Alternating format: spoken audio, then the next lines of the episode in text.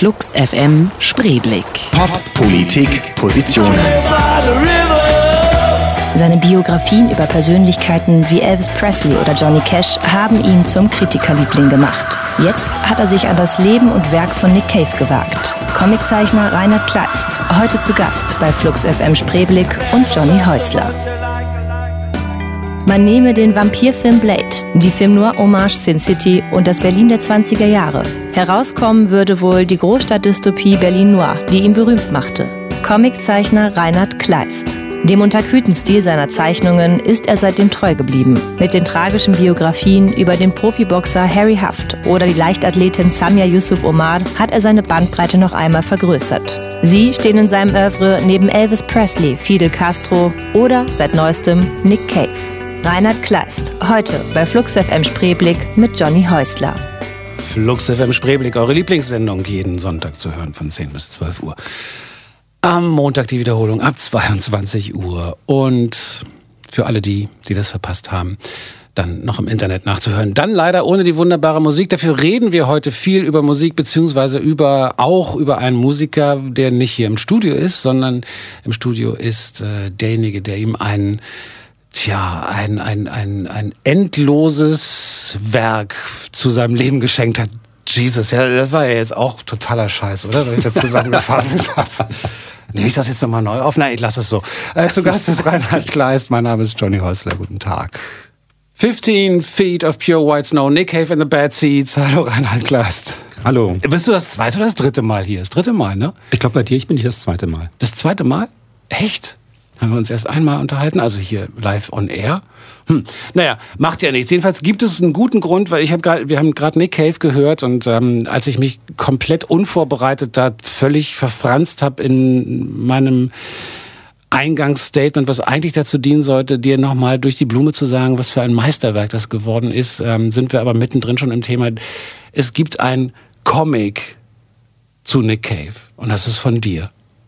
Ja, also erst erstmal, ich fand deine Ansage relativ charmant. Ach, wie schön. Ähm, dafür, dass sie nicht vorbereitet war. Ähm, ja, es gibt äh, diesen Comic äh, über Nick Cave und es gibt auch dazu ein Artbook. Ähm, es gibt zwei. Ich habe die beide hier. Also ich halte die mal kurz in die Kamera. Ähm, Nick Cave, Mercy on Me ist sozusagen das Hauptwerk, ne? Ja, das Orange und ähm, dann das äh, vom Format größere, das Weiße, das ist das Artbook. Das ist so ein im, im alten Vinyl Format hergestellte.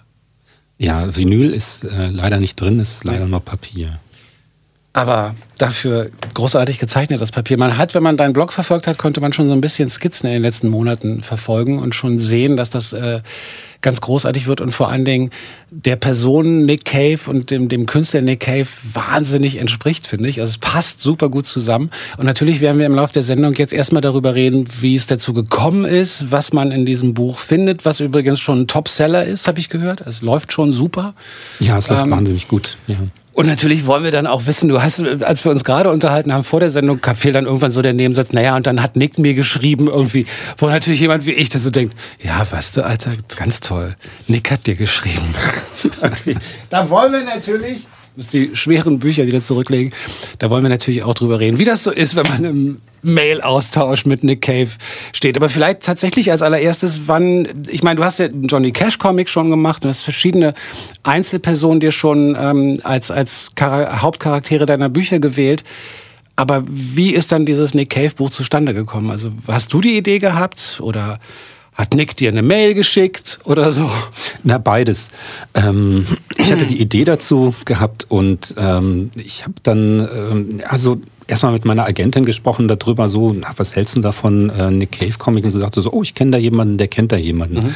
Und ähm, so wurstelte sich das Ganze dann halt so äh, vorwärts über mehrere Umwege und dann war ich in Kontakt mit äh, der Plattenfirma hier, äh, Mute Records äh, Deutschland und die fanden die Idee ganz toll und haben das dann weitergeleitet an die Assistentin von Nick Cave und die hat aber erstmal gesagt so, mh, hm, naja, also sowas kriegt da alle Nase lang auf den Tisch, äh, macht euch da mal keine Hoffnungen.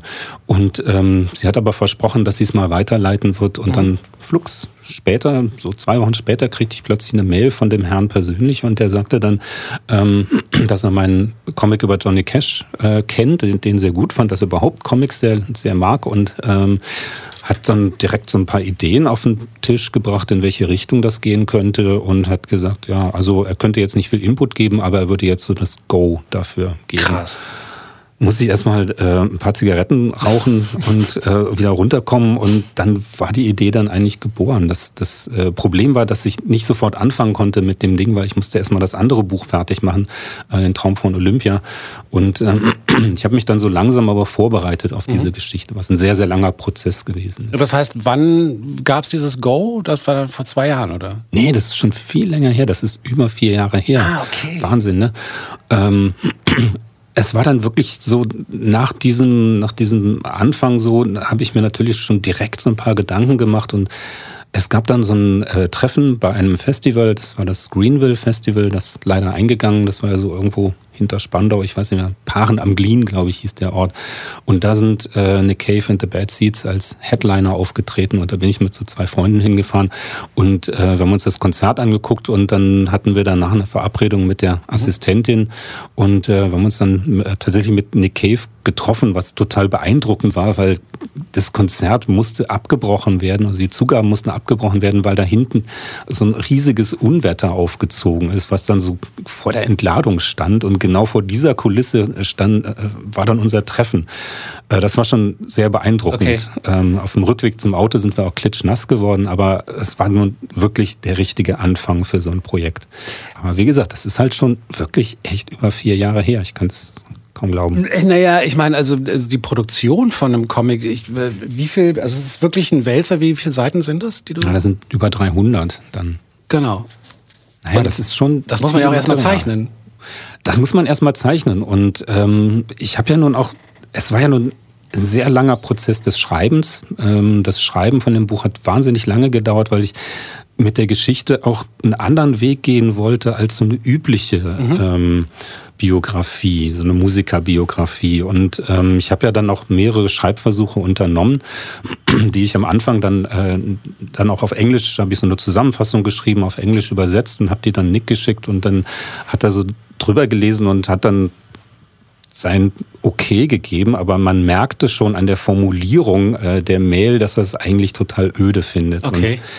Und, ähm, das habe ich dann auch Gott sei Dank ähm, sein gelassen. Also waren total doofe Ideen dabei, äh, die ich äh, Warte mal, wir hören erstmal, wir hören jetzt erstmal noch ein bisschen Musik und dann erzählst du noch mal von den doofen und dann den besseren Ideen. Also ich fasse noch mal zusammen. Gerade hast du erzählt, äh, erzählt du hast ähm, ein Go von Nick Cave per E-Mail gekriegt, dann konntest du ihn treffen, äh, alles so in etwa vor vier Jahren und dann hast du ihm die ersten Ideen geschickt. Ähm, du hast gerade schon angedeutet, das ist jetzt nicht die Nick Cave-Biografie, die offizielle oder so, sondern du hast einen anderen Weg gewählt. Du musst jetzt nicht über die schlechten Ideen reden, keine Sorge. Wobei wahrscheinlich sind die für einige andere noch gut genug. Aber ähm, nee, auf was habt ihr euch dann geeinigt, beziehungsweise wo hast du dann gedacht, irgendwie, nee, das mache ich jetzt ganz anders und zwar so? Ich bin dann irgendwann zu so einem Punkt gekommen, wo ich gemerkt habe, so wenn einfach dieses Abstottern von Fakten oder vermeintlichen Fakten, das bringt's nicht. Das ist auch nicht das, was er eigentlich möchte. Ähm, sondern ich muss mich irgendwie versuchen, der Person Nick Cave auf einem anderen Weg zu nähern und das ist nämlich über sein Werk zu gehen. Und ich habe dann so über verschiedene Texte, die er geschrieben hat, auch so ähm, Essays über sein, sein Werk oder seine Position als Künstler, habe ich dann diesen Weg gefunden, einfach die Figuren aus seinen Songs zu nehmen äh, und die lebendig werden zu lassen und eigentlich als Erzähler dann aufzutreten und seine. Biografie zu erzählen.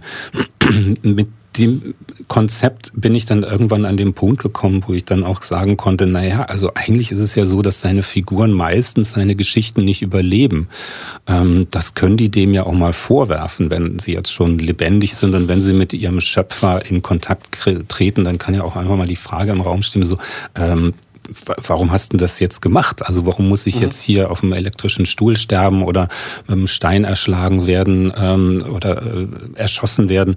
Ähm, was ist denn der Sinn dahinter? Und dann kam ich ganz schnell eigentlich auch so zu dem Punkt, was dann so die Beziehung zwischen Künstler und Werk ist und was eigentlich auch so große Kunst ausmacht. Und dann bist du ja, also dann hast du sozusagen so ein Schnellstudium Nick Cave durchgemacht. Also du kannst natürlich seine Sachen vorher schon, schon klar, aber den, da geht man ja nochmal anders ran, wenn man jetzt sagt, okay, ich suche mir jetzt mal ein paar, vielleicht erstmal so die Songs, die man am meisten mag oder am besten kennt schon. Guck mir mal die Texte genauer an, guck mal, wie das zusammenhängt und so. Also eigentlich müsstest du jetzt Nick Cave-Experte sein. Oh Gott, das würde ich jetzt niemals sagen. Also ich habe mich natürlich sehr intensiv mit dem auseinandergesetzt und ich habe auch schon sehr schnell gemerkt, dass ähm, es weite Unterschiede auch bestehen in den Biografien, wie die erzählt werden. Die mhm. einen erzählen so, die anderen erzählen so. Und ich merkte auch ganz schnell, das ist eigentlich gar nicht die Essenz, wo ich hin will. Also ich habe mir auch sehr große Freiheiten erlaubt in der ähm, Nacherzählung seines Lebens. Also es gibt natürlich so Fakten, die ich da erzählen muss, weil ich will ja auch erzählen, wo kommt der Mann her, wie ist er so geworden, wie er jetzt ist, so wo war er, wann, äh, wie ist auch seine Beziehung zu der anderen Musikszene gewesen. Also diese Fakten, die sind auf jeden Fall äh, nötig, um diese Biografie zu erzählen. Aber es ist jetzt nicht so wichtig ähm, zu erzählen, wann er welche Schnürsenkel getragen hat oder ähm, zum Beispiel auch in welcher Wohnung er gewohnt hat. Ich habe mhm. ja einfach mir auch die Freiheit genommen und habe äh, die Wohnung von Christoph Dreher und Thomas Wiedler einfach zusammengemercht, weil ich jetzt nicht nur erzählen wollte, wie er äh, umgezogen ist. Naja, es gibt, das ist auch das Tolle, dass es eben nicht so ein Buch ist, vor allen Dingen nicht wieder irgendwie endlos, ach, der war übrigens auch mal in Berlin und, hm, und so, so äh, hätte, hätte ja passieren können. Äh, deswegen glaube ich, dass dieser, dass diese Person äh, als Charakter deines Buches irgendwie da ganz gut in, bei dir aufgehoben ist und war, als du es gemacht hast. Ähm, aber hast du, wenn du sagst, irgendwie die, die, die Charaktere in, in den Songs von Nick Cave, die überleben oft nicht. Also gab's noch, gibt's noch so andere rote Fäden, die du festgestellt hast? Religiöse Themen, so? Ja, ja, auf jeden Fall. Also ähm, gerade so in dieser Berlin-Zeit hat mich ja eigentlich nicht wirklich äh, 100% nur interessiert, äh, wann er wo gewesen ist, wie das im Risiko war oder so, sondern es hat mich auch äh, interessiert, wie er diesen Roman geschrieben hat äh, und die Esel in seinen Engel und äh, wie er sich komplett in dieser Welt von diesem bigotten Tal verloren hat, äh, worüber es in diesem Roman geht. Hast du, hast du das ganze Buch gelesen? Ja, ich habe das ganze Buch gelesen. Das ist schon Hard Stuff. Find, also findest du es gut? Ich finde es gut, ja. ja ich habe es ähm, abgebrochen. Ich, ich, ich kann es gut verstehen. Das ist schon echt schwierig zu lesen. Ähm, was mich total fasziniert hat bei diesem Buch, äh, ist halt ähm, dieses Universum, was er da schafft. Diese wirklich ähm, wirklich plastisch greifbare Welt. Mhm. Und es gibt da diese eine Szene, wo dieses ähm, wahnsinnige Unwetter äh, losbricht und dieses Tal so im Schlamm versinkt. Und gerade diese Passage fand ich unglaublich gut geschrieben und äh, ich konnte mir das wirklich bildlich vorstellen. Und dann gibt es wieder die Parallele ähm, dann zu dem Song Tupelo, wo er ja auch dasselbe macht, aber mit Musik. Er beschreibt auch, wie so ein Unwetter losbricht und was für apokalyptische und biblische Dimensionen das hat. Und da fand ich eine ganz enge Verbindung zwischen ähm, dem, was er mit seiner Musik ausdrücken will und dem, was er bei dem, bei dem Zuhörer oder bei dem Leser schaffen will. Der karibische Westen. Featuring Lydia Lunch, die natürlich auch viel mit Nick Cave zu tun hat, und äh, die Haut mit Christoph Lydia Lunch. Ja. ja. Die Haut, ich weiß, dass äh, die haben in äh, englischsprachige Menschen haben die dann immer Die Haut genannt. Das ist so eine Legende. Ich weiß ja bestimmt, aber wahrscheinlich schon. Ja, das ist schon schön, ja. Ähm, ich ich habe ja Lydia Lunch, habe ich ja auch in dem äh, Comic drin gehabt, ähm, die wäre fast rausgeflogen, weil mein, mein Redakteur gesagt hat, so, ah, jetzt noch eine Figur einführen, so, aber ich habe darauf bestanden. Ich liebe Lydia Lunch, ich finde sie total lustig und ich mag so gerne die Geschichte, äh, warum sie dann diesen Nachnamen trägt, nämlich Lunch. Das war nämlich, ähm, dass sie für die äh, hungernden Musiker immer äh, irgendwo äh, Sachen zum Mittagessen geklaut hat. Ah. Kenne ich nicht, die Geschichte. Ja, finde ich, fand ich Aber die ist jetzt süß. nicht die Geschichte, die da drin ist. Das ist nicht die Geschichte, Nein. die da drin ist. Nee, das ist, gibt die Geschichte, dass, dass sie halt auch mächtig auf eine Cave gestanden hat und den er wirklich angegraben hat, aber der hatte eigentlich nicht so richtig Lust darauf und äh, sie hat dann aber auch ganz viel mit Roland S. Howard gemacht. Ähm, ich wollte damit auch so ein bisschen mit dieser Szene aus diese, diese wilde ähm, Szene darstellen, die es da so gegeben hat, diese ähm, ja, verschiedenen Kollaborationen mit anderen mhm. Künstlern, die dann zum Teil auch im Bett gelandet sind. Wie das halt so ist. Ja, ja, ja, ja. ich glaube, der erzählt, erzählt Lydia Lunch immer noch gerne drüber. Hast du sie auch getroffen? Nee, ich, hab, ich war auf einem Konzert gewesen vor ähm, zwei Jahren, glaube ich, im Franz Club und ich fand es wahnsinnig gut. Okay. Also die, die alte rockt total ab. Das ja? ist echt super. Und äh, sie ist streckenweise zwischendurch bei den Ansagen unglaublich lustig. Jetzt gibt es ja, aber jetzt kannst du vielleicht doch noch mal ein bisschen genauer erklären, das sind, sind das Episoden, die aneinander gehangen sind oder wie muss man sich das vorstellen, wenn man jetzt gar nichts weiß, wenn man das Buch nicht vor sich hat, so wie ich? Ähm, und also eine Biografie in der Form sollte man nicht erwarten, das haben wir schon geklärt, aber vielleicht kannst du das noch ein bisschen genauer ja, also es gibt, äh, in diesem Buch gibt es äh, fünf Kapitel, die sind ähm, unterteilt nach ähm, Songtiteln beziehungsweise dem Romantitel bei dem Berlin-Teil und sie erzählen immer einen Teil seiner Biografie. Ähm, es gibt da zum Beispiel das erste Kapitel, das ist äh, The Hammer Song, wo es halt darum geht, der Junge, der aufbricht, ähm, in die weite Welt hinauszieht, da fürchterlich auf die Nase fällt, was natürlich auch wieder mit seiner Biografie zu tun hat. Und im zweiten Kapitel geht es um die Liebesgeschichte zwischen ihm und Anita Lane. Ähm, diese Kapitel, die sind immer thematisch geordnet, aber es hat doch auch immer wieder ähm, gibt es da zeitliche Überschneidungen, mhm. weil ähm, es wird die Biografie wird nicht unbedingt chronologisch erzählt, sondern immer so thematisch geordnet. Und dann gibt es halt diese zeitlichen Überschneidungen, was am Anfang ähm, eine große Schwierigkeit gewesen ist, was ich aber, aber mittlerweile auch äh, ganz spannend finde, dass der Leser sich zum Teil halt wieder auch zeitlich verorten muss. Dann gibt es Szenen, die wiederholen sich, die werden einfach mal aus einer anderen Perspektive nochmal beim zweiten Mal erzählt. Also man muss sich da so ein bisschen durchfuchsen. Am Ende, achso, was ich äh, vergessen habe zu erwähnen, ist, dass die Figuren aus diesen Songs, also Hammer Song, ähm, dann Eliza Day aus Where the Wild Roses Grow, die erzählen immer diesen mhm. Teil der äh, Lebensgeschichte von Nick Cave. Die sind die Erzähler.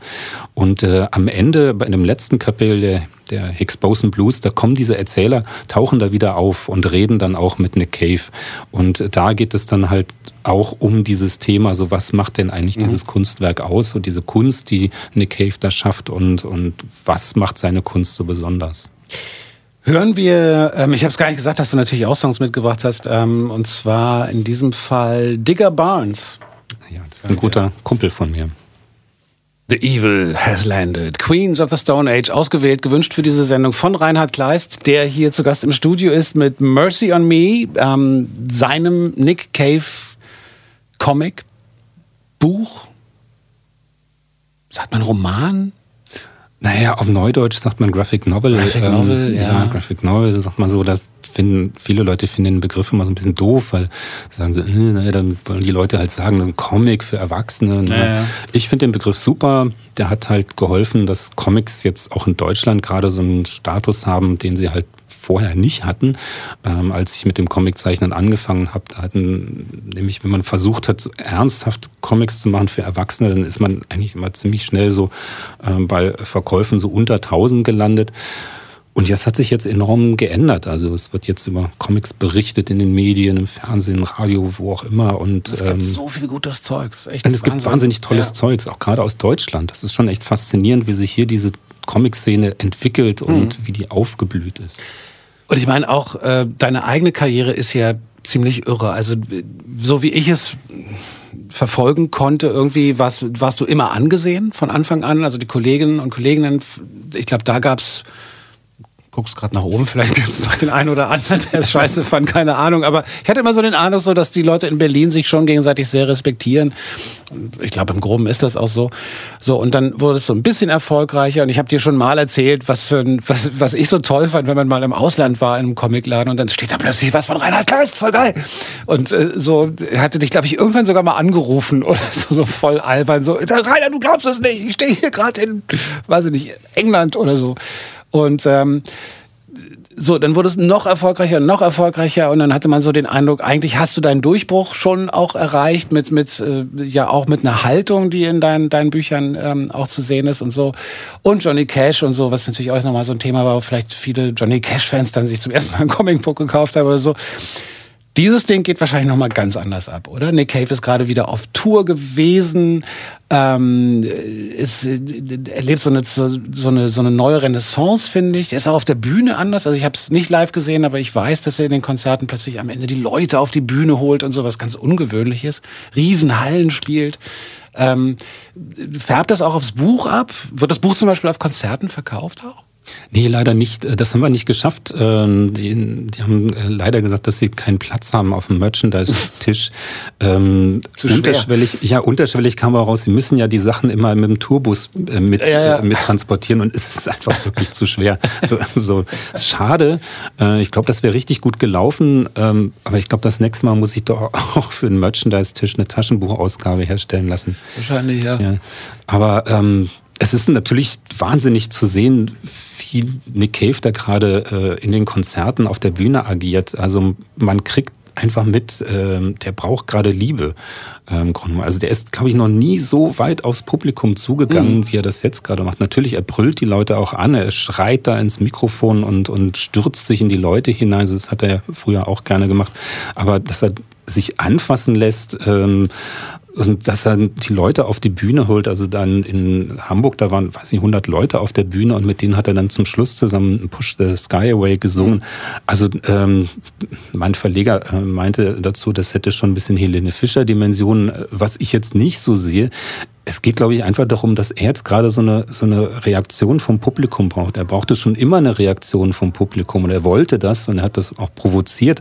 Aber jetzt braucht er, glaube ich, gerade so eine bisschen Liebe. Und das finde ich enorm schön. Auch Was ja auch den Punkt kann, kann und muss man ja auch mal ansprechen, vielleicht auch an diesem wahnsinnig tragischen und furchtbaren und traurigen Moment lag, weil er einen seiner Söhne verloren hat. Ja, natürlich. Ja, das, ich meine, das letzte Album, das handelt natürlich auch von diesem Punkt. Und äh, ich habe nun wirklich auch große Angst gehabt, als das passiert ist. Ich war mitten in der Arbeit zu dem Buch und ich wusste nicht, was passieren wird jetzt, nachdem das ähm, diese, diese unvorstellbare Katastrophe passiert ist. Ähm, Gott sei Dank ähm, hat er weitergemacht und er hat jetzt äh, bei den Konzerten, ich war in Amsterdam und ich war in Hamburg, habe die Show gesehen und muss sagen, es ist so unglaublich gut, was er mhm. da hinlegt und so energiegeladen und ähm, aggressiv auch. Also er nimmt da wirklich, also er nimmt sich keinesfalls zurück. Und dann gibt es halt zwischendurch diese, diese Balladen, diese auch traurigen Songs von, von dem letzten Album, ähm, die wirklich zu Herzen gehen. Also hm. stand da, wo ich, wo ich im, im, Publikum war, da in Hamburg, da haben ein paar Leute um mich herum geweint. Ähm, und das ist wirklich. Ähm, ich habe immer geweint bei Nick Cave-Konzerten, immer. Also nicht die ganze Zeit, natürlich nicht so von Anfang an. Besaallicht geht aus und Johnny steht in der Mitte und heult. Nein, aber es gab immer so zwei, drei Momente jedes Mal. Ja, und, und danach haut er einem wieder in die Fresse, indem er äh, dann Staggerly hinterher mhm. schießt. Äh, das braucht so man ja dann auch, damit man irgendwie, okay, reiß dich zusammen, Johnny. Ähm, aber ja, also er ist halt einfach wirklich ein Ausnahmekünstler. Ist so ein blöder Begriff, aber es stimmt wirklich. Also so einer der wenigen ganz großen. Es stimmt, es stimmt. Und er ist einfach einer der großartigsten Geschichtenerzähler, die wir mhm. in der Musik haben. Und das war ja auch von Anfang an eigentlich so ein Punkt, ähm, der für mich wichtig war, äh, wenn ich dieses Comic mache. Also ich wollte jetzt nicht nur berühmten Comic, äh, Entschuldigung, berühmten äh, Musiker nehmen und die Biografie erzählen, ähm, sondern ich wollte auch mit den Geschichten arbeiten, die er in seinen Songs erzählt. Und ähm, ich meine, er schreibt Romane, er schreibt Drehbücher, also mhm. mit dem Geschichten erzählen kennt er sich aus. Und äh, das war für mich natürlich ganz großartig, mit diesen Stories zu arbeiten und das versuchen zu illustrieren mit meinen Bildern. Flux FM Spreeblick. Musiker, Macher, Meinungen. Seine gezeichneten Biografien sind aufwühlend, politisch und direkt. Heute ist Comicautor Reinhard Kleist zu Gast im Flux FM Spreeblick mit Johnny Häusler. Reinhard Kleist mag sie, die schroffen Typen, die harten Kerle, gebrochene Seelen und gescheiterte Existenzen. Alkohol, Zigaretten und Pathos sind der Treibstoff seiner Künstlerbiografien über die Ikonen der amerikanischen Popkultur. Für seine grafische Erzählung Cash, I See a Darkness über den großen Musiker Johnny Cash wurde der Rheinländer mit den wichtigsten Comicpreisen der Nation ausgezeichnet. In diesem Jahr hat er sich wieder seiner Königsdisziplin zugewandt und die Höhen und Tiefen des australischen Ausnahmekünstlers Nick Cave porträtiert. Heute ist Reinhard Kleist zu Gast bei Johnny Häusler im Flux FM Spreeblick. Flux FM Spreeblick, die zweite Halbzeit hat begonnen, ist angebrochen und wir reden weiter, wie ich rede weiter. Ihr hört zu hoffentlich mit Reinhard Kleist. Mein Name ist Johnny Häusler. Gemma Ray, There Must Be More Than This. Gab's äh, im SO36 auf deiner Buchveröffentlichungsparty? Ja, das war ein wunderbarer Auftritt. Äh, wir hatten ja äh, jetzt so vor einem Monat ungefähr hatten wir äh, eine große Party gemacht im SO36 zum 60. Geburtstag von Nick Cave und als Release zu dem Buch. Und da sind Lolita Terrorist Sounds aufgetreten und Gemma Ray, die einen wahnsinnig tollen Gig hingelegt hat. Und ähm, ich liebe die sowieso und habe sie jetzt aber auch mal als Person kennengelernt. Das ist eine unglaublich tolle, ähm, talentierte Künstlerin wir haben in der letzten Stunde haben wir so ein bisschen, eigentlich wollte ich mit dir darüber reden, wie sich so dein Leben jetzt, was das für dich als Comic-Künstler bedeutet, was da jetzt gerade so passiert in diesen Wochen und Monaten mit diesem neuen Buch. Hast du dann schön wieder die Kurve gekriegt und über Nick Cave gequatscht? Ich wollte eigentlich so ein bisschen über dich reden. Also ähm, man liest überall Reviews. Das Buch wird hervorragend aufgenommen. Äh, alle sind begeistert. Ähm, der Künstler steht offensichtlich dahinter. Hat, hat der dann das finale Werk schon irgendwie kommentiert? Ja, ja, wir haben, äh, jetzt reden wir doch wieder über ihn. Ja, äh, stimmt, wir haben ihm das, Fehler. Wir haben ihm das dann zugeschickt und ich habe dann so eine Zusammenfassung von den Kapiteln äh, geschrieben und dann hat er äh, tatsächlich hinten für den äh, fürs Cover hat er einen ganz tollen äh, kleinen Text geschrieben, wo er nämlich sich nämlich komplett von dem ganzen Buch distanziert. er schreibt, ähm, das wäre eine äh, Zusammenarbeit Brauung von Halbwahrheiten und kompletten Fabulierungen. Und dann sagt er diesen Satz, äh, näher dran an der Wahrheit als jede andere Biografie. Und das war schon echt großartig. Naja, er, nee, er findet es wirklich toll. Er hat äh, mir auch sehr schöne äh, Kommentare dazu geschrieben. Also wir standen ja auch die ganze Zeit über E-Mail in Kontakt und äh, er hat das äh, immer sehr unterstützt, dieses Projekt. Es war ja auch zwischendurch sehr hart gewesen. Es war keine einfache Geburt, das ganze Ding. Und ähm, dass er so dahinter steht und das äh, unterstützt, das hat mir schon sehr geholfen. Aber du hast ihn damit auch wirklich nochmal auf, eine ganz an, auf einer ganz anderen Ebene nochmal verewigt. Muss man auch wirklich sagen. Also ich glaube, ich wäre an seiner Stelle wäre ich auch stolz wie Oscar, dass es dieses ähm, Comic über mich als Künstler gibt. Das ist schon auch toll. Also ja. für ihn ist es auch toll. Es ist nicht nur toll, dass er deine Arbeit da unterstützt hat, sondern es ist auch schon eine große Liebeserklärung, finde ich. Ja, und jetzt können wir über mich reden. Jetzt können wir endlich über dich reden. Wie ist das eigentlich, wenn man mit Nick Cave mailt? wie, wie verabschiedet ihr das? Schreibt er, was schreibt er so? Best Nick oder? Er schreibt Much Love. Much Love? Ja. Oh, das ist jetzt zum Beispiel so ein Gossip-Detail, was ich schon sehr interessant finde. Much Love. Ja, ja, das ist schön, ne?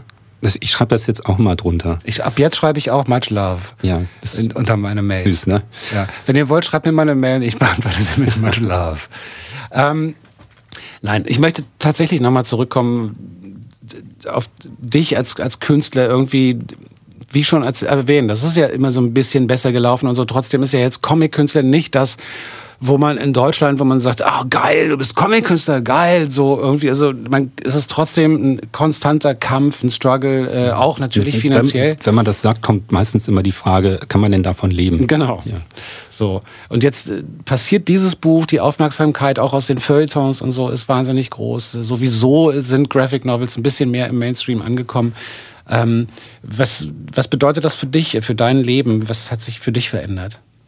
Na, für mich hat sich enorm viel verändert, äh, dadurch, dass die Bücher sich jetzt auch mal gut verkaufen, dass ich jetzt nicht irgendwelche Nebenjobs machen muss. Mhm. Also was ich früher noch gemacht habe, ähm, dass ich ähm, Sachen illustriert habe, wo ich nun wirklich nicht hinterstand oder dass ich Storyboard-Zeichnungen machen musste für Werbefilme äh, über Abführmittel zum Beispiel. Echt? Ähm, ja, ja, das habe ich, ja, ja, ähm, rede ich jetzt nicht so gerne drüber. Und ähm, dann... Ähm, Much love. Ja. Entschuldige. ja, ähm. also, du musst, musst diese, diese äh, etwas deprimierenden Nebenjobs nicht mehr machen. Dabei ist ja auch jetzt an, an einem Buch verdient man ja als Autor oder Autorin auch nicht so den Wahnsinn, muss man auch dazu sagen. Also das hat sich, ja, wie gesagt, das hat sich in meinem Fall jetzt wirklich auch verändert. Also ich kann jetzt wirklich sagen, dass ich nur von den Comics mhm. lebe. Das ist echt erstaunlich, dass ich das mal sagen kann. Meine Karriere hat ja auch mal anders angefangen. Also meine ersten Bücher haben halt auch nicht mehr als äh, 1000 Stück dann verkauft und das war dann schon einfach äh, schwierig, damit zu Rande zu kommen und hat sich mal gesagt, so naja, ich mache aber Comics, dann kriege ich dadurch die anderen Jobs. Und ähm, jetzt ist es halt wirklich so, dass ich sagen kann, auch die schwierigen Bücher, die, die ich gemacht habe, auch diesen Traum von Olympia, wo es mhm. um Migration ging, oder der Boxer, wo es um Holocaust ging, die haben sich halt auch so gut verkauft, dass, dass, sich das einfach für mich auch äh, finanziell dann mal gelohnt hat. Ähm, und ähm, damit bin ich trotzdem, muss ich aber auch sagen, einer der wenigen Zeichner in mhm. Deutschland. Und es hat natürlich auch damit zu tun, dass ich keine Familie habe, die ich jetzt noch äh, durchbringen muss. Ähm, die Situation für Comiczeichner ist immer noch schwierig in Deutschland. Auch wenn Graphic Novels jetzt äh, ja, bekannter geworden sind, dass, dass da mehr verkauft wird. Ähm, es ist nicht so, dass, dass per se die, die Bücher halt ähm, so ihre Kosten wieder reinspielen, dass ein mhm. Künstler davon leben könnte. Ist das, äh, ist ja kein deutsches Phänomen, wahrscheinlich ist ein spanischer Comic-Künstler, wahrscheinlich gibt es in Spanien auch nicht 50 landesweit bekannte Comic-Künstler oder so, gehe ich mal von aus, ich weiß es gar nicht. Vielleicht ist Frankreich, Belgien nochmal eine andere Nummer, weil die eine andere ähm, Comic-Kultur und Historie haben und so. Ähm, und, und die, die aus dem angloamerikanischen Raum, die sind vielleicht auch nochmal ein bisschen anders aufgestellt, aber auch da ist es wahrscheinlich einer von tausend, der es mhm. schafft. Das ist halt in ja. der Kunst vielleicht immer so, aber ich würde gern in Deutschland bleiben. Glaubst du denn, du hast gesagt, die Qualität ist in Deutschland auch viel, viel größer geworden, nicht nur die Aufmerksamkeit, sondern auch die Qualität der Zeichnerinnen und Zeichner. Ähm, wenn wir schon sagen, irgendwie, die kriegen trotzdem nicht genug Aufmerksamkeit, gibt es so ein paar Namen, die du hier so droppen kannst, wo du sagst, da sind entweder Bekannte, die wirklich immer noch großartige Arbeit leisten, oder äh, so neue Talente, auf die man achten sollte, wenn man auf Comics steht? Ja, absolut. Also ich, ich nenne zum Beispiel als, als Beispiel immer gerne Barbara Jelin. Ähm, die ist jetzt auch kein neuer Name, auf gar keinen Fall. Die hat auch schon äh, Haufen Preise einge, eingeheimst. Ähm, die hat zum Beispiel dieses Buch gemacht, Irmina, was auch eine sehr, sehr große Aufmerksamkeit gekriegt hat und äh, was auch im Ausland äh, schon veröffentlicht worden ist in verschiedenen Ländern. Und das ist halt so ein Buch, das hätte so, wenn ich mal so zurückblicke am Anfang meiner Karriere, das hätte sich kein Verlag getraut mhm. rauszubringen. Äh, komplett in Farbe, auch über 300 Seiten, äh, viel zu großes Risiko. Und ähm, dieses Buch hat jetzt gerade halt einen wahnsinnigen Erfolg äh, gehabt und ähm, das freut mich wahnsinnig für, für, die, für die ganze deutsche Szene, dass halt so eine Bücher, so eine nicht einfachen Bücher es halt schaffen, so eine große Aufmerksamkeit zu kriegen. Und das hat natürlich auch damit zu tun, dass die Medien darüber berichten, dass es halt ja. einen Fernsehbericht gibt, äh, äh, dass die Süddeutsche darüber schreibt. Und ähm, als Beispiel. Ähm, und ähm, ja, dann das zieht natürlich auch ein bisschen was nach. Und dann hat natürlich auch ein anderer äh, Faktor, spielt dabei eine Rolle, dass Comics äh, oder Graphic Novels oder wie auch immer man das jetzt nennt, äh, schon so ein bisschen aus der dunklen Ecke hinten, aus den Buchläden hm. weiter nach vorne gewandert sind. Mich freut das vor allen Dingen auch für die Comic Stores die es ja in vielen Fällen schon ewig gibt, dann so, die so durch schlechte Zeiten auch durch sind und so. Und wenn da jetzt wieder ein größeres Interesse ähm, besteht, was ich beim, wenn ich mal im Laden bin, irgendwie auch den Eindruck habe, dass das so ist. Also es fühlt sich so an, dass der Auswahl ist viel größer geworden, sind auch mehr Leute im Laden. Gab es ja öfter mal, dass wir dann nur mit irgendwelchen Trekkies stand oder so in der Ecke gestanden haben. Ähm, nichts gegen Trekkies, wollte ich jetzt sagen. äh, die nächste Sendung wird auf Klingo. Ist egal. Ähm, also mich freut das auch für die Leute, die da durchgehalten haben und ja auch immer die, die, die Künstlerinnen und Künstler wahnsinnig unterstützt haben und mit den kleinen Verlagen zusammengearbeitet haben und so. Hatten wir hier auch schon mal als Thema. Sehr schön. Endlich ist es soweit sozusagen, dass man, ähm, dass man diese Kultur in Deutschland auch akzeptiert hat. Ähm, jetzt haben wir wahnsinnig lange gequatscht. Wir hören mal Mercy Seat von, in der Version von Johnny Cash, okay? Rainer Kleis ist zu Gast im Studio. Mercy on Me heißt sein Nick Cave Comic, Graphic Novel, wie immer man es nennen will. 300 Seiten, äh, wirklich grandiosester Geschichten rund um Nick Cave. Ja, biografisch, aber keine Biografie im klassischen Sinne. So viel haben wir jetzt schon gehört in dieser Sendung. Es gibt aber auch noch dieses Artbook, ne? Nennt? Das nennt man Artbook, ja, genau. Ähm, weil es jetzt kein richtiger Comic ist, sondern es ist eigentlich so das Art, das, das, ja, das Artwork, was so um diese, diese Geschichte herum mhm. entstanden ist. Also ganz viele Skizzen sind drin, ähm, sehr viele Illustrationen. Also sehr viel Material ist entstanden über diesen langen Zeitraum, wo ich an dieser Geschichte geschrieben habe.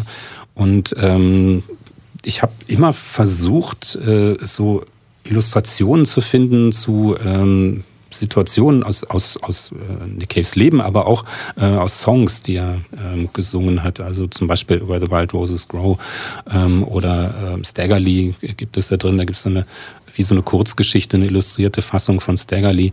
Und ähm, es hat immer wahnsinnig viel Spaß gemacht, dann Nick Cave zu nehmen und wie so ein, so ein Hauptdarsteller in einem Film in die Geschichten von seinen Songs reinzucasten. Aber er ist auch sowieso ein geiler Comic-Charakter, oder? Absolut, ja. Und ich musste ja auch erstmal so beim Zeichnen eine Möglichkeit finden, ihn jetzt als, als Comicfigur darzustellen. Also ich musste erstmal mhm. ganz viel äh, Zeichnungen machen von, von seinem Gesicht, um mal so rauszufinden, was sind denn so die Details von seinem Gesicht, ähm, die ihn ausmachen und die nachher halt dazu führen, dass man ihn immer wieder erkennt in dem Buch.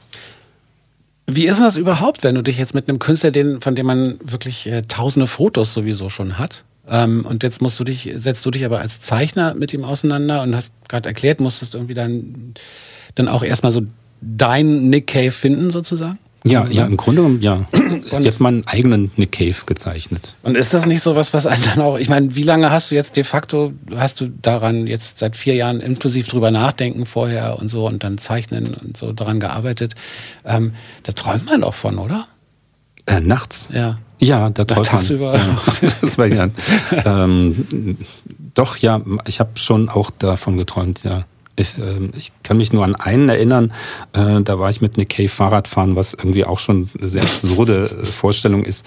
Ähm, Elektrobike. Aber, ja, aber es ist halt tatsächlich so, dass, dass man auch sagen kann, das, das beherrscht dann irgendwann auch das Leben, wenn man mhm. sich so intensiv mit einer Figur auseinandersetzt und vor allem, wenn man ähm, sich in, in dieser Phase des Schreibens äh, so dermaßen tief in diese Welt hinein versenkt, ähm, dass man so bei bestimmten Sachen oder bestimmten Situationen im Leben, dann denkt man die ganze Zeit drüber nach, so, ja, aber wenn, wenn Anita Lane dann sagt, dann muss er sagen und so. Und ich war dann wirklich irgendwann ja, da hat sich bei mir auch Realität und äh, Fiktion vermischt, genauso wie ich das auch in diesem Kapitel dargestellt habe mit Berlin, mit diesem Schreibprozess an seinem Roman und die Leselinse an den Engel, wo für ihn auch Realität und Fiktion sie immer weiter vermischt haben, bis er dann wirklich auch fast in dieser Welt da äh, untergegangen ist. Und ähm, Lustigerweise ist es dann aber so, wenn ich einfach nur zeichne, also wenn dann die Geschichte steht und ich einfach zeichne, äh, die Vorzeichnungen mache mit Bleistift oder nachher das Tuschen, dann äh, ziehe ich mich eigentlich aus dieser Welt so innerlich, aber auch wieder zurück. So, mhm. Das ist dann halt auch so, so ein, so ein ja, Abarbeiten im Grunde genommen zum Schluss. Ähm, und dieses Hineinversetzen äh, in diese Welt, das war eigentlich hauptsächlich bei dem ähm, Schreibprozess. Also ich habe ja auch tatsächlich dann versucht, mich auch so mit der mit dem künstlerischen Umfeld von Nick Cave ähm, zu befassen und habe dann tatsächlich äh, äh, Dostoevsky gelesen oder so eine, so eine Sachen, ähm, um, um mal so zu gucken, wo hat er sich ähm, beeinflussen lassen, was, was gehört noch zu diesem Kosmos Nick Cave. Deswegen bist du ganz in schwarz gekleidet. Ich hab, Nein, ist er nicht. War Spaß. Ähm, ich habe mir auch die wenigen Haare, die ich noch habe, habe ich mir auch schwarz gefärbt. nee, das ist ja... Äh, äh, ich stelle dir gleich noch mal ein bisschen zu dem Prozess äh, eine Frage. Lass uns aber erst noch mal Nick Cave hören, beziehungsweise hier mit Grinderman. Kaltes, klares Wasser dürfte euch auch von diesem Sender unter anderem bekannt sein. Malaria, ebenfalls gewünscht, mitgebracht, ausgesucht von Reinhard Kleis, der mit Mercy on Me, seinem, seiner Graphic Novel rund um Nick Cave hier zu Gast ist. Ähm, ich würde gern doch trotzdem nochmal über diesen gesamten Prozess und auch, es war ja nicht richtig ein Abstimmungsprozess mit Nick Cave selbst. Ne? Also wie kriegt man die Waage hin? Oder nochmal anders angesetzt, ich kann mir vorstellen, wenn du dann so eine Idee hast und die vielleicht mal so rüberschickst, als Idee, da gibt's doch dann auch immer die Angst davor, dass der per Mail sagt, sag mal, spinnst du? Äh, totaler Quatsch. Oder so. Ja, natürlich, die, die Angst gab es dann schon, oh Gott, jetzt muss ich doch die doofe Idee erzählen, die ich da mal hatte. Ähm, wir, wir haben da auch mal drüber telefoniert und dann habe ich ihm am Telefon auf Englisch äh, Ich habe mit Nick Cave ja. telefoniert, also jetzt ist wirklich... und, Entschuldige, Rainer. Und ich habe ihm dann äh, diese Idee erzählt, die, die halt darauf beruhte, dass sich sein, seine Lebensgeschichte halt einfach, äh, oh, es ist mir fast peinlich, das zu erzählen, äh, ich wollte die so äh, in die Vergangenheit schieben mhm. und ihn dann so in den, in den Roaring Twenties so in Berlin auftauchen lassen und ich fand es total toll und habe mir schon Bilder vorgestellt und dann habe ich ihm das so ähm, erzählt und merkte schon beim Erzählen, dass die Idee eigentlich irgendwie nicht so richtig funzt und dann kam vom Ende der Leitung erstmal nichts und dann kam so, yes, and why would you do that? und ähm, damit war dann meine Idee, ist so wie so ein Kartenhaus in sich zusammengefallen und ähm, ich habe es dann halt auch sein gelassen. Und es war dann, ja, es waren, gab so mehrere Versuche, ähm, bis ich dann halt zu dem Punkt gekommen bin, das ist alles eine Sackgasse. Ich muss irgendwie anders an die Geschichte rangehen und ich muss eigentlich auch ein bisschen weg von dieser Idee, ich habe jetzt die Lebensgeschichte, ich habe die Biografie und ich lasse die erzählen durch eine Rahmenhandlung. Ähm, das funktioniert irgendwie nicht. Und mhm. ich hm. muss äh, mich dem Herrn auf die andere Art und Weise nähern. Und das war dann halt eine Auseinandersetzung mit dem Thema ähm, Kunst, äh, seine Kunst ähm, und die Beziehung zwischen seiner Kunst und seinem Leben. Aber auch was, was bedeutet denn dieses, dieses Werk für ihn eigentlich? Und da, da kamen so ganz viele Sachen dann auch zusammen, wo er sich intensiv selber auch mit auseinandergesetzt hat.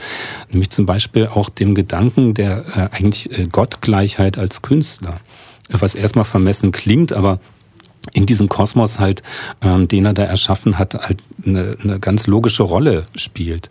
Ähm, als Künstler erschafft er da ja Welten und er schafft mhm. Figuren, die lebendig sind. Und das finde ich ja bei seiner Kunst halt gerade so faszinierend. Er schafft das mit wenigen Worten eigentlich so lebende Figuren zu erschaffen, also die für mich total plastisch sind oder ganz wenige Worte zu benutzen, um eine Situation zu beschreiben, die in meinem Kopf plötzlich visuell unheimlich stark ist und einfach wie eine Welt plötzlich da vor meinen Augen entsteht. Und äh, wenn das so ist, dann hat er da ja im Grunde genommen in diesem kleinen Kosmos, den er erschaffen hat, die Position äh, eines äh, Gottes, eines Erschaffers. Ähm, wie und du damit äh, übrigens auch. Wie, die, wie ich dann eigentlich auch, ähm, habe ich noch gar nicht drüber nachgedacht. Ähm, aber ähm, ja, interessanter Gedanke, wie ich eigentlich auch. Ähm, und er hat dann natürlich auch die Macht, äh, diese Figuren zu zerquetschen. Ähm, oder am Leben zu, zu lassen. Und äh, das spielt dann halt auch eine Rolle in diesem Comic, wo es dann halt darum geht, dass die Figuren äh, ihn dann auch äh, zur Rede stellen und ihn fragen, äh, was soll das? Was hast du da mit mir gemacht? Was, äh, warum ähm, musste ich jetzt dabei draufgehen? Und dann ich finde, es ist so eine spannende Form der, der ähm, wie, wie dieses Buch entstanden ist, ist so eine spannende Form einer Nicht-Zusammenarbeit, Zusammenarbeit. Also so wirkt das auf mich, weil du ja scheinbar einerseits gab es so ein Go und ich habe auch so den Eindruck, dass er das schon auch toll findet natürlich, also dass er das auch wollte, wahrscheinlich so ein, so ein, so ein Buch über sich selbst und dann sich so einerseits so ein bisschen einbringen und sei es nur durch die Frage, and why would you do that, indem man sagt, das ist eine Scheißidee, muss ich mir unbedingt merken. Ähm, und andererseits, also einerseits so ein bisschen das begleiten und vielleicht auch mal einen Kommentar abgeben und dich damit wieder so auf eine Spur zurückbringen oder dir auch nur das Gefühl geben, hm, ich glaube, ich glaub, das kannst du besser, Reinhard, oder so. Und andererseits sich aber auch raushalten. Und weil man will ja hinterher auch nicht sagen, also er muss ja auch auf sich aufpassen als Künstler. Er kann nicht, dass die Leute hinterher sagen, aha, Nick Cave hat ein Buch in Auftrag gegeben. Das wollte man ja auch nicht. Und das soll es ja auch nicht sein. Nee, nee, absolut nicht. Und ähm, ich war äh, sehr verblüfft darüber, wie viel Freiheiten er mir eigentlich äh, erlaubt hat. Ähm, er hat sich ja nie wirklich so, so intensiv eingemischt, dass er auch mal gesagt hat, so, das will ich jetzt einfach mhm. nicht. Also es gab eine Situation, wo er gesagt hat, ähm, das möchte er nicht. Das war in einem Skript, hatte ich eine äh, Szene geschrieben über den Tod von seinem Vater. Ähm, da war er gerade 19 Jahre alt und hat er gesagt, das findet er nicht so gut. Und dann mhm. äh, ist diese Szene nachher auch, ähm, habe ich die umgeschrieben und letzten Endes ist sie dann aus dem fertigen Werk äh, rausgeflogen. Ähm, er arbeitet ja nun konstant an der Entstehung seiner eigenen Legende. Also mhm. wenn man den Film ja, ja. 20.000 Days on Earth äh, gesehen mhm. hat, da hat er ja wirklich so die totale Kontrolle darüber, wie er erscheint. Er macht das mit sehr viel Humor und das finde ich ja das, das Schöne daran. Ähm, und deswegen hat es mich eigentlich aber auch sehr verblüfft, dass er mir da so viel Freiheiten gelassen hat und dass er eigentlich nie gesagt hat, ich möchte das jetzt erstmal absegnen, bevor du das machst. Okay. Ähm, wir hatten halt die ganze Zeit so einen Kontakt. An, an einem bestimmten Punkt habe ich mal gesagt, so, okay, ich brauche jetzt erstmal Ruhe, äh, ich muss das jetzt erstmal, ich muss mir selber erstmal klar werden, was ich da eigentlich mache. Und ähm, äh, es gab eine lustige Situation. Da hatten, du hattest mir dabei geholfen, diesen Blog zu erstellen, diese Webseite, wo mhm. man so sehen kann, wie dieses Werk entsteht. Und irgendwann habe ich ihm den Link dazu geschickt. Ähm, und dann hat er sich das angeguckt und hat mir dann zurückgeschrieben, ah ja, jetzt sehe ich ja mal, auf was du hinaus willst, wie, wie die Geschichte mhm. so werden will. Und an diesem Punkt habe ich gedacht, so, nee, ich weiß es eigentlich selber überhaupt noch nicht. Ähm, ich hatte mich komplett verloren in diesen Fäden, die ich da äh, gestrickt hatte von dieser Geschichte. Und ähm, das, das richtige Zusammenfügen von dieser Geschichte und dem, äh, was ich eigentlich erzählen wollte, das hat eigentlich erst viel später stattgefunden. Visuell war ich schon sehr, sehr weit. Spannend. Eigentlich. Und ähm, vielleicht hat auch diese erstmal visuelle Entwicklung der Geschichte auch dazu geführt, dass ich mir im Laufe der, der Arbeit an dem Skript auch erstmal klar geworden bin, was ich da eigentlich erzählen will. Und ähm, dann später gab es noch ein, ein, Treffen, was, was wir mal hatten in London. Da, da bin ich mal ähm, relativ zufällig äh, gewesen, um eine Buchvorstellung zu machen. Hat dann gesagt, okay, ich bin gerade in London, ähm, könnt mal vorbeikommen. Dann haben wir uns in dem R-Studio getroffen, wo er gerade die Aufnahmen zu dem Skeleton Tree-Album gemacht gemacht hat. Und wir hatten ein ganz tolles Gespräch gehabt, äh, wo ich ihm dann alles gezeigt habe, was ich zu diesem Zeitpunkt fertig hatte mhm. und habe ihm da auch zum ersten Mal so richtig mein Konzept ausgebreitet, was ich da jetzt so vorhabe. Und es war ganz schön, weil ähm, er, er, fand das toll, diese Idee. Er hat äh, das auch verstanden, auf was ich da hinaus möchte. Ähm, und äh, wir haben sehr viel gelacht lustigerweise ich dabei. Ich glaube, ja. ich habe hab ihn ja nie getroffen, aber ich glaube, dass der äh, ein wahnsinnig humorvoller Mensch ist. Also Total, das denkt man ja. vielleicht jetzt nicht so. Doch, der hat einen wahnsinnigen Humor und kann unglaublich charmant sein. Das, äh, ja, das so, glaube ich sofort. Ja, das, ähm, das ist schon äh, ja, erschreckend, wie charmant der sein kann. Ähm, und ähm, wir, wir haben da so auf dem Sofa gesessen, ich habe so die Seiten dann so gezeigt und wir haben uns völlig verloren in der Zeit, wir haben fast eine Stunde da gesessen und ähm, er hat sehr viel äh, gelacht über die Zeichnungen von den von seinen Bandkollegen, auch vor allem über, über die von Mick Harvey. Er hat sich immer über seine Frisur lustig gemacht. Schön, schön erstmal fotografiert, weitergeschickt per WhatsApp und so. ähm, das, jetzt habe ich mich auch verloren gerade. Ach, machen wir Musik. Magazine mitgebracht und ausgesucht von Reinhard Kleist, der mit seinem neuen Buch Nick Cave Mercy on Me hier zu Gast ist, mit seinem neuen Comicbuch, mit seiner Graphic Novel. Jetzt muss man ja immer dazu sagen, Buch ist ja für viele Leute da draußen nur, wenn Schrift drin ist. Nein, da sind Bilder drin. Auch. Und zwar ganz großartig. Ich finde wirklich, dass ähm, ähm, dass diese Suche, auf die, die, von der du vorhin erzählt hast, äh, die Suche nach deinem Nick Cave so, sozusagen, die hat sich total gelohnt, weil es wirklich ganz großartige Zeichnungen sind. Ich kann mir gut vorstellen, dass das könnte ein Albumcover sein oder ein T-Shirt oder so. Ja, ja, ähm, das äh, schön, schön zu, zu hören. Natürlich, ich habe natürlich bei der äh, Gestaltung von vielen Szenen in dem Buch habe ich natürlich auch auf äh, so bekannte Fotos zurückgegriffen und ich habe auch bewusst zum Teil äh, Bilder da zitiert. Ähm, und ähm, ich meine, der Kerl ist ja schon einfach wahnsinnig äh, fotogen auf, auf seine Art und Weise. Ähm, und ähm, das hat natürlich enorm viel Spaß gemacht, sich so mit seiner Physiognomie auseinanderzusetzen und auch zu gucken, äh, wie bewegt der Kerl sich, äh, wie, ja, der hat ja auch diese, diese irre ähm, Gestik da und, und diese, diese tolle äh, Körperfigur, Körperhaltung.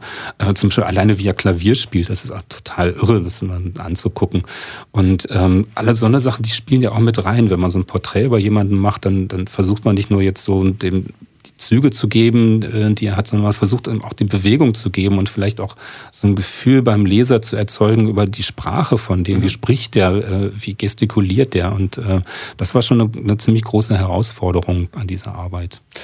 Jetzt stellt sich natürlich die Frage, erstmal bist du wahrscheinlich noch eine Weile, Entschuldigung, mit diesem Release beschäftigt. Also das gibt's da sowas wie reist du noch rum? Gibt es noch mehr Veranstaltungen oder so? Ja, ich habe ja jetzt so eine richtige Tournee hingelegt und ähm, das war auch total schön, weil ich hatte ganz viele Veranstaltungen, wo Musiker mit dabei waren. Also jetzt am Montag zum Beispiel Pfefferberg Theater mit äh, Vierke, ähm, die äh, tatsächlich mit der Gitarre und mit Gesang äh, Lieder von Nick Cave gespielt hat und dann bei den letzten beiden Stücken eine Oboenbegleitung dabei hatte. Und es ist wahnsinnig schön, wie toll das funktioniert hat und wie bei auch bei diversen anderen Veranstaltungen vorher Musiker ihre eigenen Versionen von, mhm. von Nick Cave gespielt haben. Zum Beispiel eine Band in Hagen, die haben das Ganze Richtung Country geschoben. Super.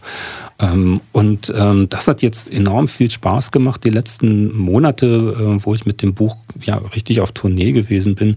So, und jetzt äh, wird das Ganze aber so langsam ein bisschen ruhiger. Jetzt ähm, kann ich vielleicht auch in den nächsten Wochen es mal wieder schaffen, im Atelier zu arbeiten. Und woran? Ähm, oh Gott, äh, es ist mir fast ein bisschen peinlich zu sagen, ich muss äh, tatsächlich einen kleinen Comic über Helmut Kohl machen. Das ist jetzt tatsächlich sowas wie eine. Ich muss. Eine Auftragsarbeit. Ich, ich stelle jetzt keinen Bezug zu dem Gespräch vorhin her, wofür du früher arbeiten musstest. Das wäre jetzt wirklich Nee, das ist pietätslos. Matschlauf, genau das. ähm, aber, aber es gibt jetzt, wieso musst du einen Comic über Helmut Kohl machen? Hast du zugesagt vor dem Projekt, oder? Ähm, nein, nein, das war jetzt auch wirklich so eine, so eine Sache, wo ich dachte, so, nee, das äh, kann ich mir eigentlich ganz gut vorstellen. So zeichnerisch das ist ein Kontrastprogramm. Ähm, da kann ich ein bisschen voluminöser arbeiten. Mhm. Und ähm, ja, also ich, ich glaube, da kriege ich eine ganz schöne Geschichte hin. Und es sind nur zwei Seiten. Das ist halt so. überschaubar. Also da sitze ich jetzt nicht vier Jahre dran, Gottes Willen. Ich dachte als nächstes jetzt irgendwie das große Helmut Kohl-Buch von Reinhard Kleist. noch, noch dicker. ähm, nee, nee, ich möchte nachdem ich jetzt dann äh, die Arbeit an dem Helmut Kohl Comic beendet habe, möchte ich eigentlich eine kleinere Geschichte machen, also nicht wieder so ein großes Ding wie mhm. Musikerbiografie, sondern wirklich eine kleinere Geschichte und ähm, es wird auch wieder biografisch werden, aber ähm, bin mir jetzt sicher, dass dieses Buch jetzt nicht so eine riesen äh, Aufmerksamkeit kriegen wird, weil es wirklich eher eine kleinere Geschichte ist. Ich brauche das jetzt erstmal, um wieder runterzukommen und danach kann ich mir dann was Neues überlegen. Ähm, wo ich aber im Moment schon auch denke, ich hätte schon auch weiter Lust mit ähm, Musikern, Musikerbiografien zu arbeiten, ähm, weil das mir enorm viel Spaß gemacht hat, ähm, zu versuchen, ähm, etwas darzustellen im Comic, äh, was eigentlich ja nicht da ist, nämlich Sound. Ähm, versuchen Musik darzustellen, versuchen die, die, die Lyrics zu illustrieren oder so. Ähm, und das ist schon, fand ich, eine, eine große Herausforderung gewesen bei dem Comic, die mir aber wahnsinnig viel Spaß gemacht hat. Und es hat sich gelohnt, das, das Buch wird äh, zu Recht gefeiert. Äh, Guckt es euch an, ähm, kauft es euch am besten. Und ähm, ja, ich glaube, da gibt es ja noch eine Menge Musikerinnen und Musiker, mit denen man sich auseinandersetzen könnte. Weiß nicht, wie viel dieser wirklich herausragenden Persönlichkeiten wie Nick Cave oder auch Johnny Cash darunter sind, aber es sind einige und es gibt ja auch noch andere gute Geschichtenerzähler und so.